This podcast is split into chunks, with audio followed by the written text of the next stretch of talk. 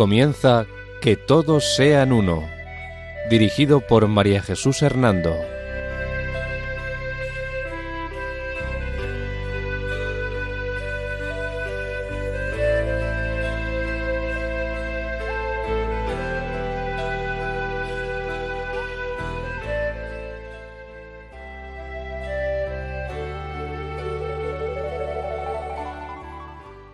Buenas tardes, queridos oyentes de Radio María.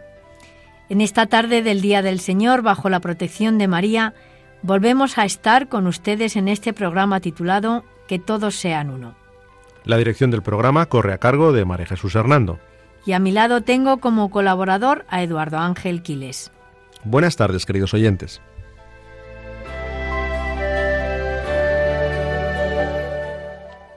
El sumario de nuestro programa es el siguiente.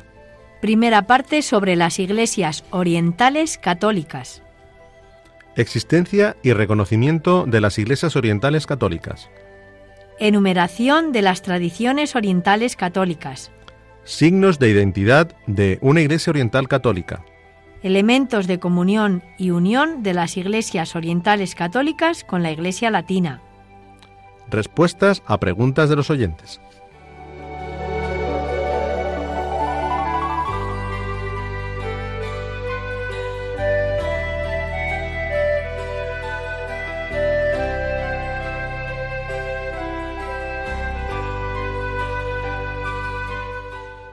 Antes de entrar en la temática, vamos a indicar en qué bibliografía nos hemos basado para elaborar este programa y los que van a seguir sobre este tema de las iglesias orientales católicas. Además de en el magisterio de la Iglesia, nuestra temática se basa en autores como Carlos de Francisco Vega, Alberigo, González Montes, Alcalá, Dalmais, Mellén Ford y Santos Hernández. María Jesús, perdona, eh, tal como nos has anunciado en el sumario de nuestro programa de hoy, nos vas a hablar de las iglesias orientales católicas. ¿A qué te refieres exactamente con ello? O mejor dicho, ¿qué diferencias existen entre estas iglesias orientales católicas y las iglesias orientales con las que se produjo el cisma de 1054 y que hoy conocemos como iglesias ortodoxas?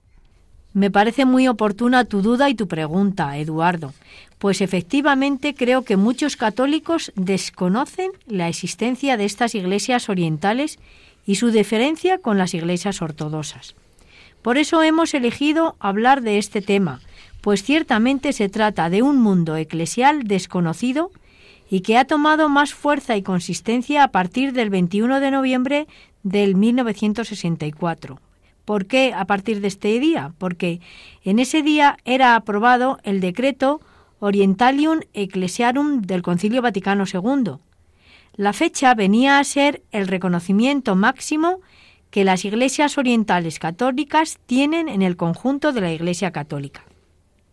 Estas iglesias, como te decía, son unas iglesias prácticamente desconocidas, frecuentemente denominadas con el genérico nombre de iglesias del silencio y normalmente consideradas como iglesias que había que tolerar.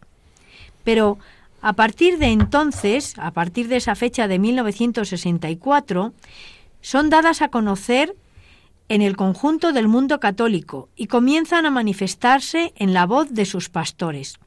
Por ello son ya iglesias que debemos reconocer por sus valores y tradiciones que fielmente han conservado y transmitido. Pero fíjate, Eduardo, quiero ahondar aún más en estas dudas y desconocimiento, recordando que las iglesias particulares de tradición latina que están presentes en el mundo oriental no deben confundirse con estas iglesias orientales católicas que están presentes en Oriente y que en algunos casos están presentes en Occidente formando eparquías o exarcados. María Jesús, entiendo entonces que tanto las iglesias católicas de rito latino presentes en Oriente como las iglesias orientales de rito bizantino que surgieron en Oriente son todas ellas católicas y no iglesias ortodoxas. Efectivamente, así es.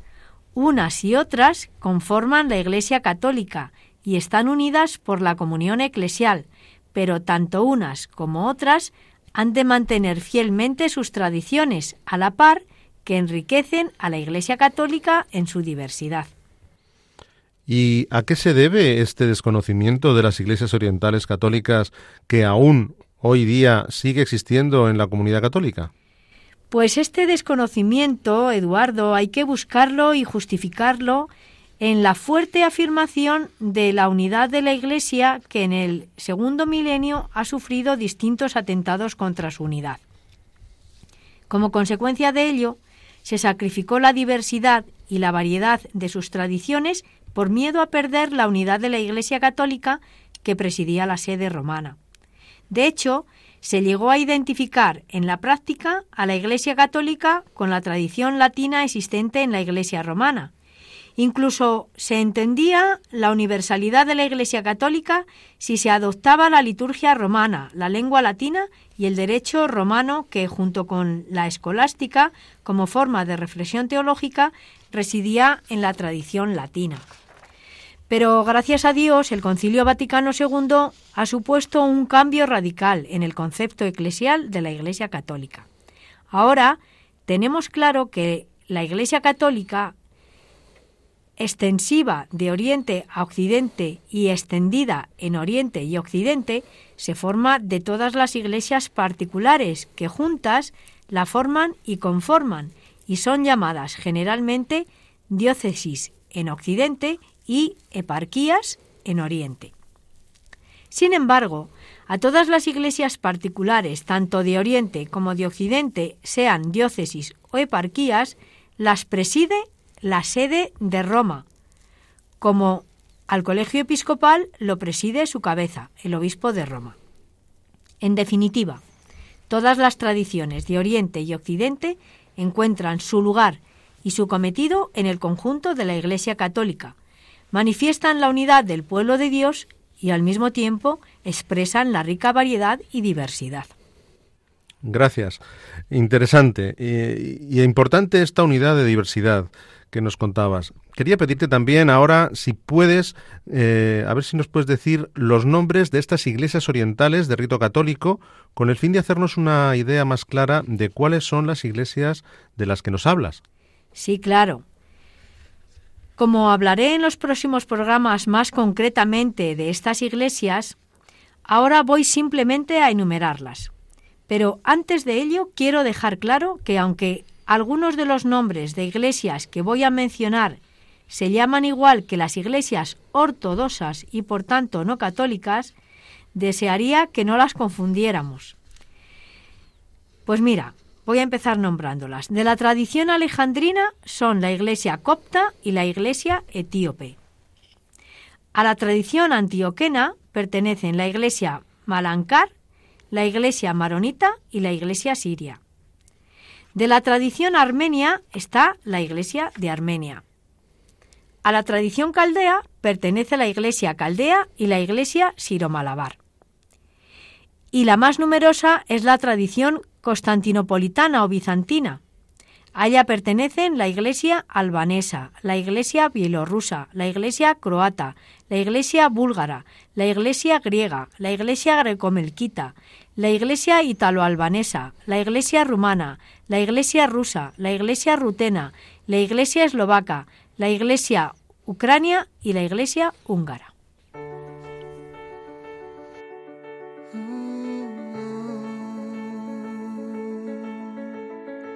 Se encuentra el aire con el aguacero, se tiñe el cielo de azul sincero. Son los acordes de un verso en te quiero. Es un poema el que vives por dentro. Es como lluvia que alimenta el río, como la fuerza que sostiene el brillo. Es ese brillo que alumbra el camino en mi camino estarás mi amigo. No encuentro las palabras que expliquen lo que siento sin verte. Sé que estás, es importante, lo comprendo. Tal vez nunca te vea, pero en Dios tú y yo sabemos. Nos une la esperanza, una fe y nuestro credo.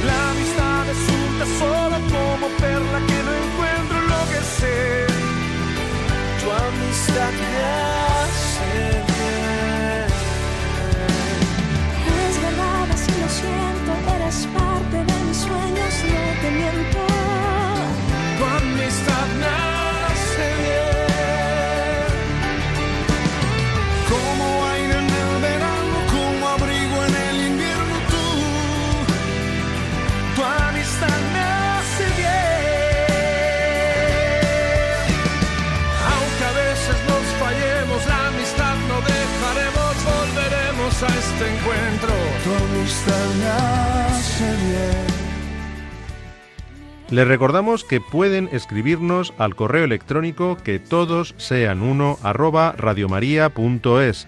todo junto y con letra minúscula. Repetimos, que todos sean uno arroba.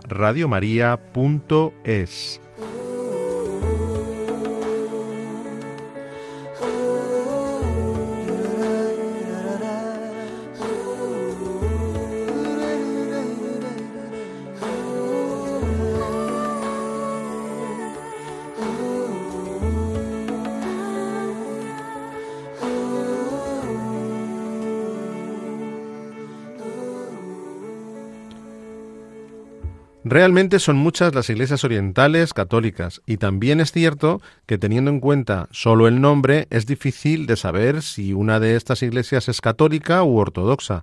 Pero bueno, eso creo que nos lo irás aclarando poco a poco.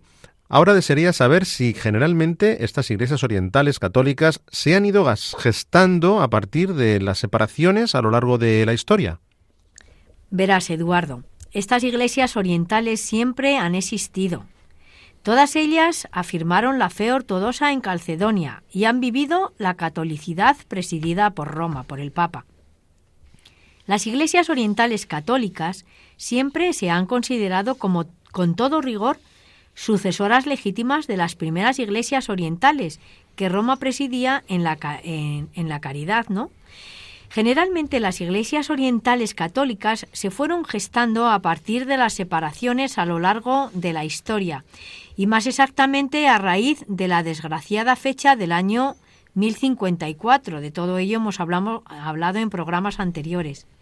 Sin embargo, estas que llamamos iglesias orientales católicas siempre han estado en unión con Roma, o por lo menos no consta que haya estado separadas porque no tiene ni consta haber tenido membresa o membresía ortodoxa. Sí, y para que exista una iglesia oriental católica como tal, ¿es suficiente que un grupo de fieles y jerarcas pidan unirse a Roma? Pues no es suficiente con ello.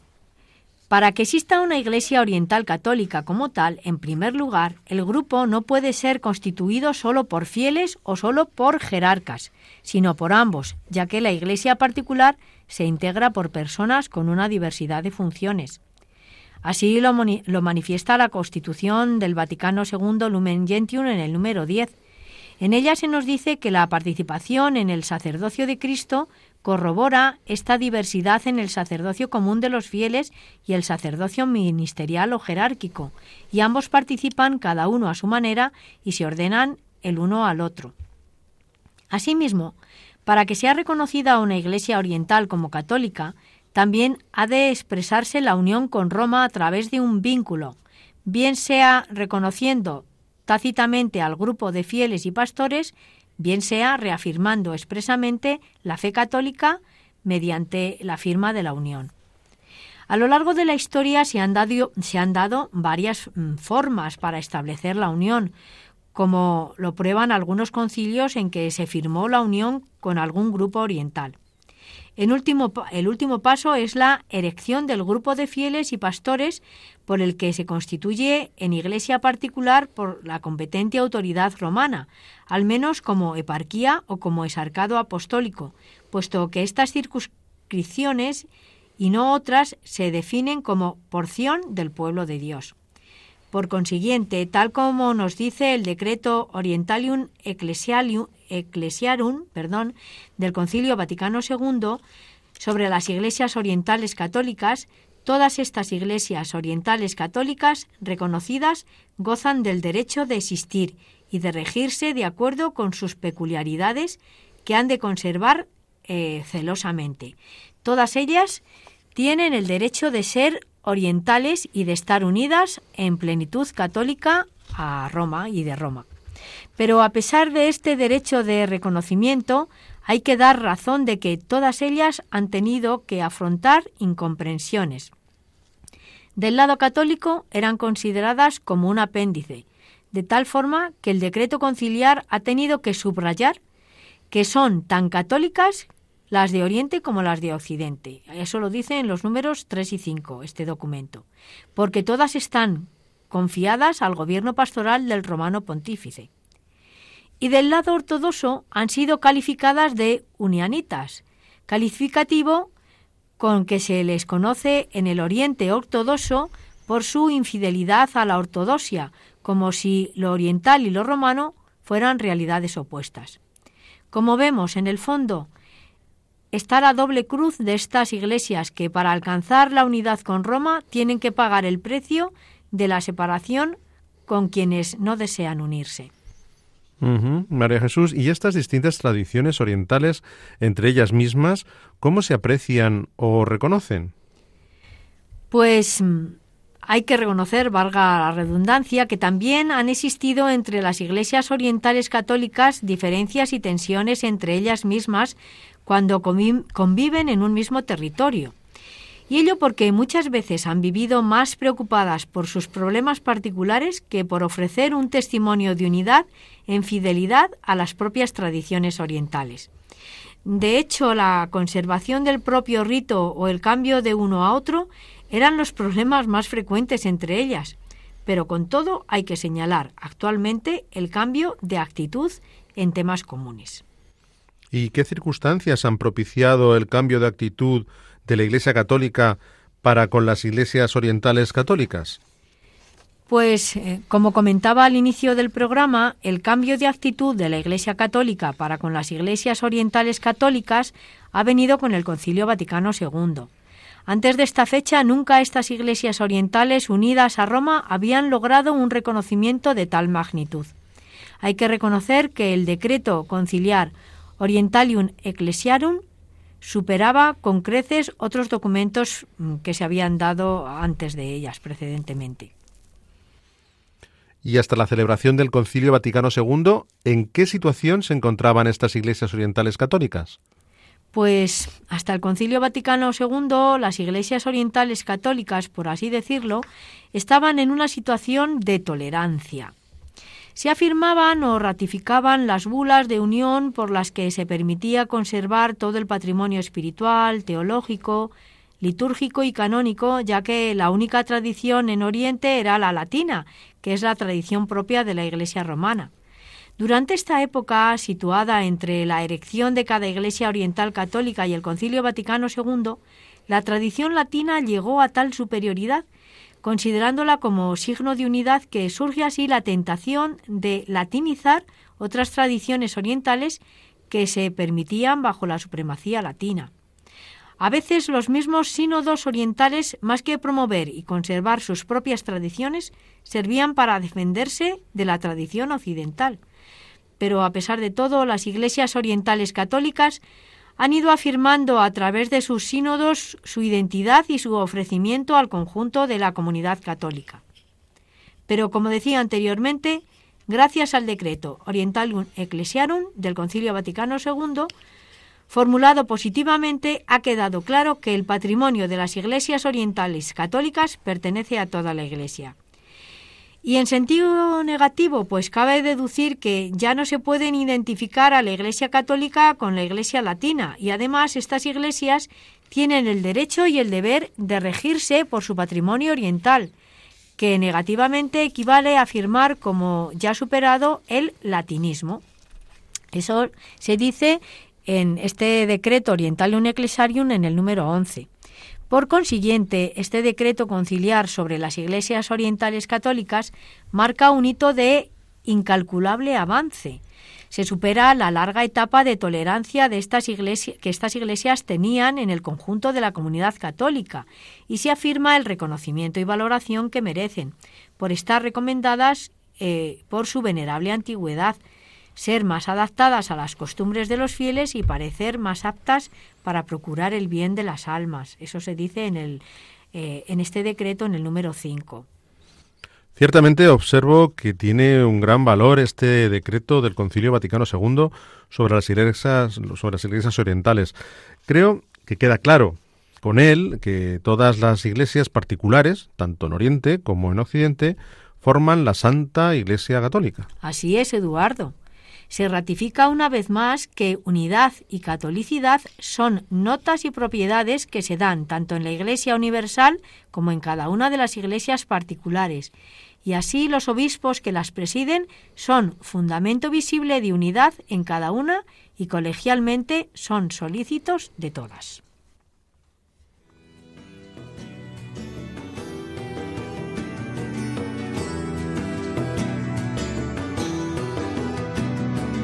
Cosa empezó en Galilea.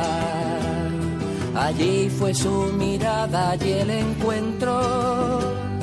Allí fue su llamada a la tarea de ir cambiando el mundo desde dentro.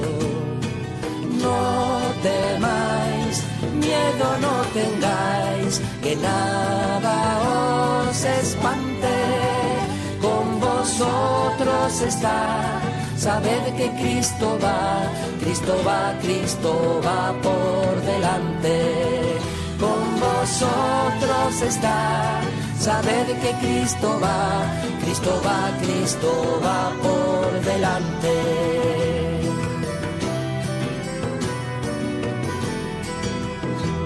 No busquéis entre los muertos al que vive poneos en camino a Galilea. Jesús prendió este fuego que hoy recibes, arde en su llama tú y que el mundo vea. No temáis, miedo no tengáis, que nada os espante, vosotros está Sabed que Cristo va, Cristo va, Cristo va por delante. Con vosotros está. Sabed que Cristo va, Cristo va, Cristo va por delante.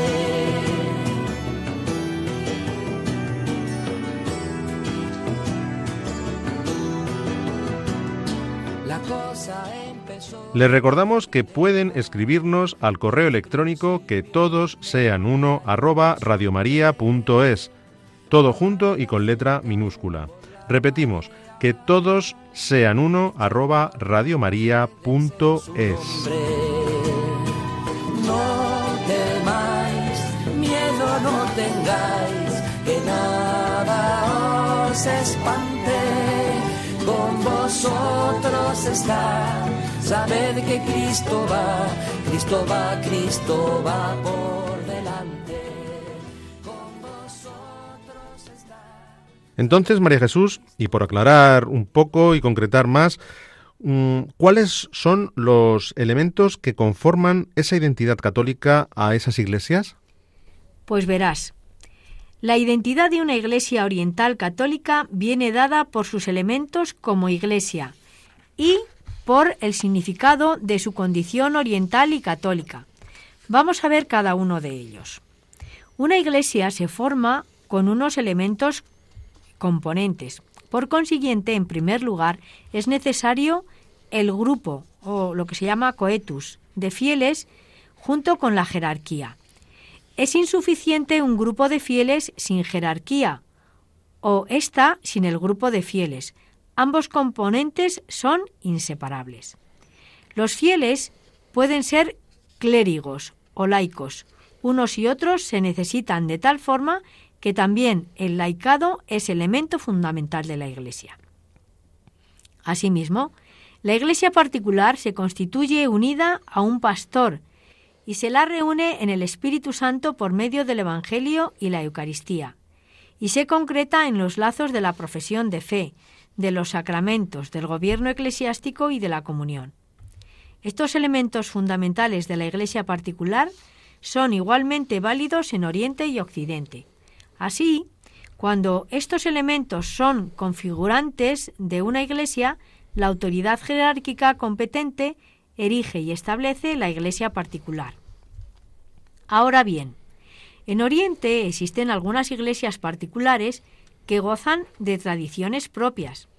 A estas el código de cánones de las iglesias orientales las denomina iglesias sui juris y algunos documentos conciliares del Vaticano II señalan a las iglesias patriarcales.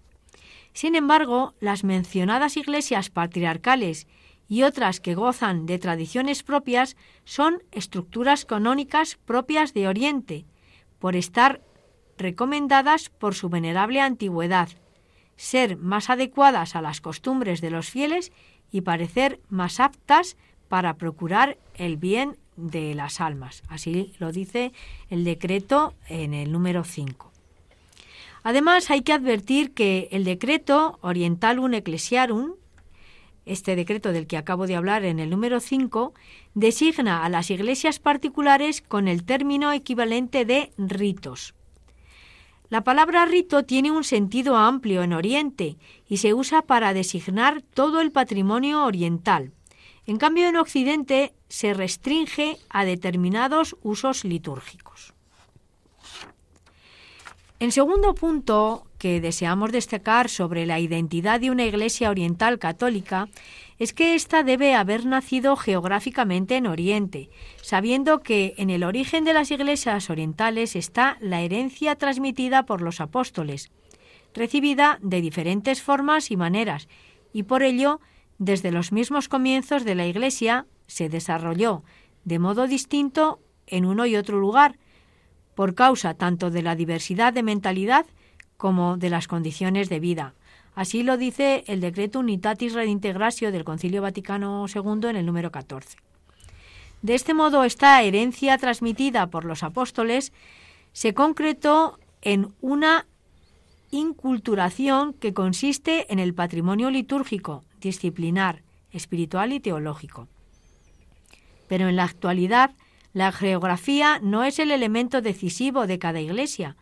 Occidente no es para los latinos ni Oriente es para los orientales, y menos aún se puede identificar Europa con el catolicismo, Oriente con la ortodoxia y África con los musulmanes. Hoy no se puede pensar que el desarrollo de cada iglesia particular se limite geográficamente, puesto que el Evangelio no contiene límite alguno. Por ello, ante la existencia en Occidente de iglesias orientales, se debe sustituir el término geográfico de oriental por tradición oriental. Entonces, todas y cada una de las iglesias orientales católicas poseen un patrimonio litúrgico, teológico, espiritual y canónico. Sí. Ahora bien, Eduardo, esto no significa que todas tengan idéntico patrimonio en su conjunto, ya que algunas difieren entre sí o comparten alguna parcela del patrimonio. Algunas iglesias distintas tienen la misma liturgia, aunque con variantes peculiares. Prácticamente todas conservan la misma espiritualidad y teología, pero todas tienen una jerarquía autónoma propia. Entonces, ¿cuál es el elemento decisivo de unidad? Pues el elemento decisivo e importante no es la liturgia, sino la disciplina canónica común y particular, y concretamente la jerarquía propia. Además, tal como señalaba mm, anteriormente, las iglesias orientales están agrupadas en cinco tradiciones, la alejandrina, la antioquena, la armenia, la caldea y la constantinopolitana, llamada también bizantina. ¿Este orden de tradiciones que enumeras es el orden en el que han ido surgiendo? No, no. Este orden no es evidentemente el numérico ni el histórico, ni la importancia de la sede principal, sino el alfabético que verosímilmente puede coincidir con el geográfico-cultural, pues como sabemos el cristianismo se extendió rápidamente y arraigó primero en Alejandría y Antioquía, de esta última pasa a Armenia y a Mesopotamia, hasta crearla en Constantinopla la síntesis bizantina. Una tercera característica de la comunión y unidad de las iglesias orientales católicas es que la catolicidad radica en su misión de anunciar el Evangelio, que es derecho y deber propio y principal de toda iglesia. No hay, por tanto, limitación alguna, aunque ciertamente ha de hacerse bajo la moderación del romano pontífice. Este calificativo de católica, aplicado a las iglesias orientales, se introdujo para delimitar el ámbito del decreto conciliar, ya que en Oriente también conviven las iglesias ortodoxas, precalcedonenses y bizantinas, considerándose todas ellas hermanas por su mismo origen, por su patrimonio común y generalmente por la coexistencia en un mismo territorio. Además del calificativo, la condición católica de estas iglesias orientales se manifiesta en su vinculación a la Iglesia católica, no tanto a Roma como centro de la tradición latina, sino como la primera iglesia local que sirve de referencia a la Iglesia universal.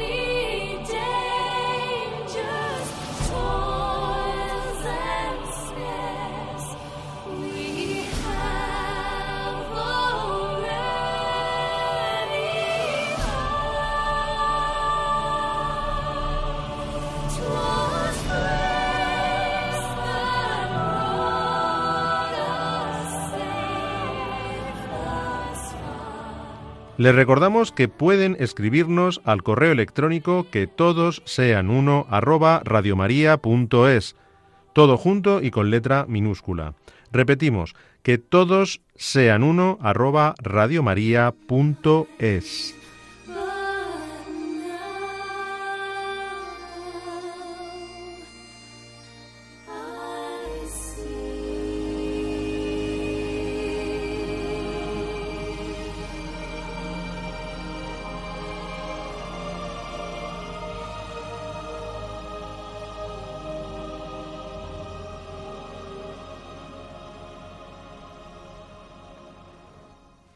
Y ahora, después de haber escuchado esta canción, vamos a responder a algunas de las preguntas que nos han enviado los oyentes de nuestro programa Que todos sean uno.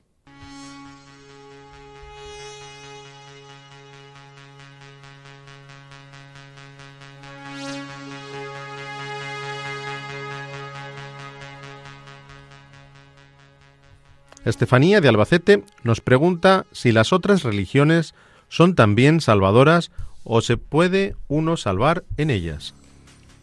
Buenas tardes, Estefanía. Gracias por tu interés por nuestro programa. En relación a tu pregunta, eh, el Consejo Pontificio para el Diálogo Interreligioso nos dice que las otras religiones no son salvadoras.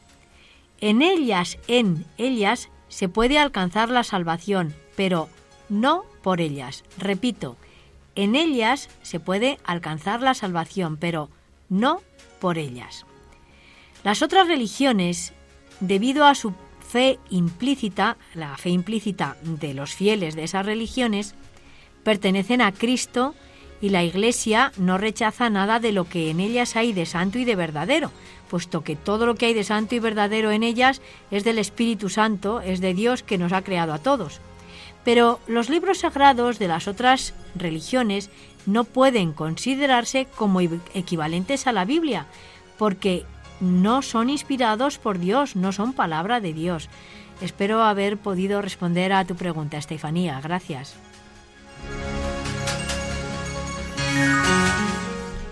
María Jesús, Carlos desde Burgos nos pregunta qué podría hacer él y también cualquier cristiano para fomentar el diálogo ecuménico. Muchas gracias por tu interés y tu pregunta, Carlos. Pues eh, este interés que tú manifiestas es precisamente el que pide el Concilio Vaticano II en su decreto Unitatis Redintegratio.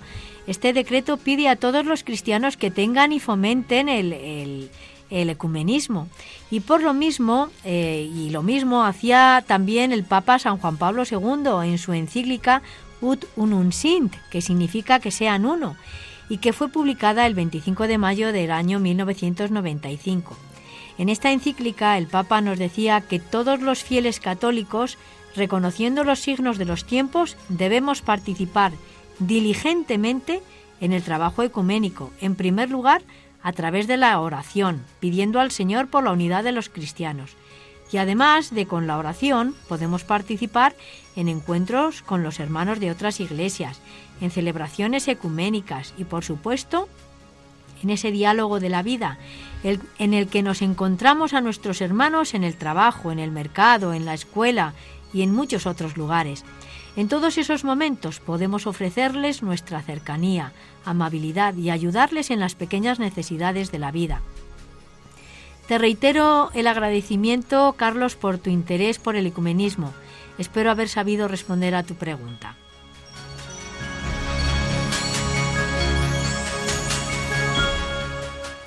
Tenemos también una pregunta relacionada con el tema de las sectas. Eh, nos pregunta Willy de Jaén eh, si podríamos explicar algunas de las características que tienen en común todas las sectas. Buenas tardes, Willy. Me parece también muy importante tu pregunta, dado que nos ayuda a conocer mejor la estructura de una secta y los peligros en las que éstas pueden envolvernos. Eh, si me permites, comienzo recordando eh, de dónde suelen derivarse la doctrina de las sectas. Decíamos en programas anteriores que hay sectas en relación a su origen religioso que se dicen ellas, se dicen ellas, de influencia cristiana, oriental, científica y parareligiosa. Ahora bien, a pesar de estas distintas fuentes de las que ellas dicen proceder, en todas ellas se da una estructura eh, o sea, se dan elementos comunes como son pues una estructura piramidal, un salvacionismo, es decir, pensar que son solo ellas las salvadoras, un fomento de la fraternidad, de la comunidad, del amiguismo, el culto emocional, en que bueno pues eh, te atraen para que entres, para que te quedes, y también un nuevo y exclusivismo lenguaje que parece que solo ellos conocen. Asimismo se da en todas ellas un militarismo voluntario y un exclusivismo y un temor y moralismo. Las sectas constan también de autoritarismo y sumisión a los dirigentes. Esto quiere decir que mm, como tienes que obedecer a lo que diga el que está más arriba, el que es el líder o los que el líder envía, tú no puedes hacer preguntas, no puedes dudar de nada. Por lo tanto, se da la anulación de la crítica interna. Y mm, lo único que les importa son los objetivos económicos y políticos que tienen muchos de ellos. Y por lo tanto se da, desgraciadamente, una gran instrumentalización de los adeptos, es decir, de los que participan en estas, en estas eh, sectas. Por ello, y previniéndonos sobre ellas, San Juan Pablo II nos decía que la ignorancia religiosa de muchos cristianos los puede llevar a introducirse en los peligros de las sectas. Por eso hemos de ser conscientes de que las sectas son sincretistas y engañan, cogiendo en sus doctrinas elementos bíblicos y cristianos, que dice, ellas dicen que son elementos bíblicos y cristianos, pero los han tergiversado y, y ya no tiene nada que ver con eso. Asimismo, el magisterio eclesial manifiesta que una religiosidad popular mal concebida puede favorecer la entrada de las sectas en el entorno en el que nos encontramos y también en nuestra vida, e incluso llevar a la magia, al fatalismo y a la opresión de la persona.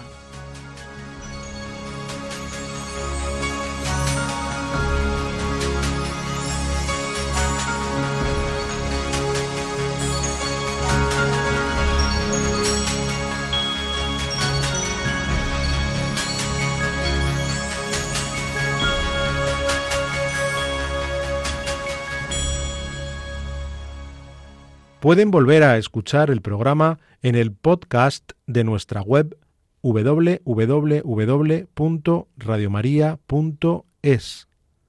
También pueden solicitarlo para recibirlo en casa pidiéndolo al teléfono 91 822 8010. Asimismo, a través de la web www.radiomaria.es barra inclinada pedidos guion medio de guion medio programas o por correo electrónico a la siguiente dirección pedidos de programas arroba radiomaria.es escrito todo junto y con letra minúscula.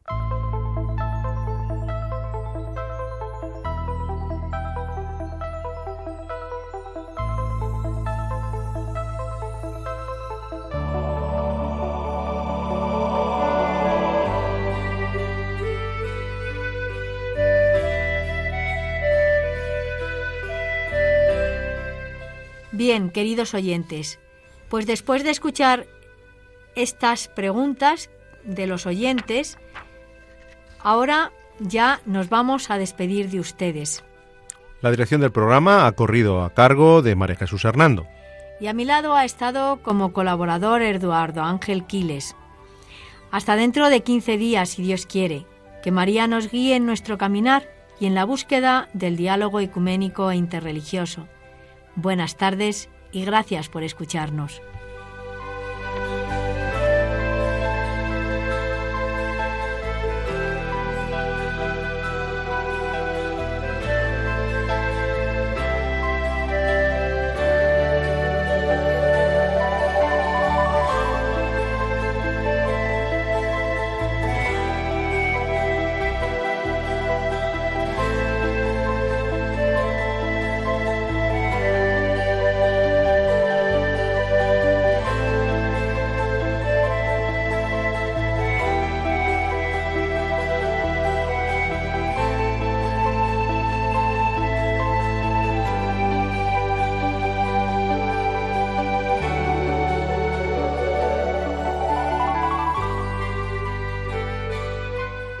Han escuchado Que todos sean uno.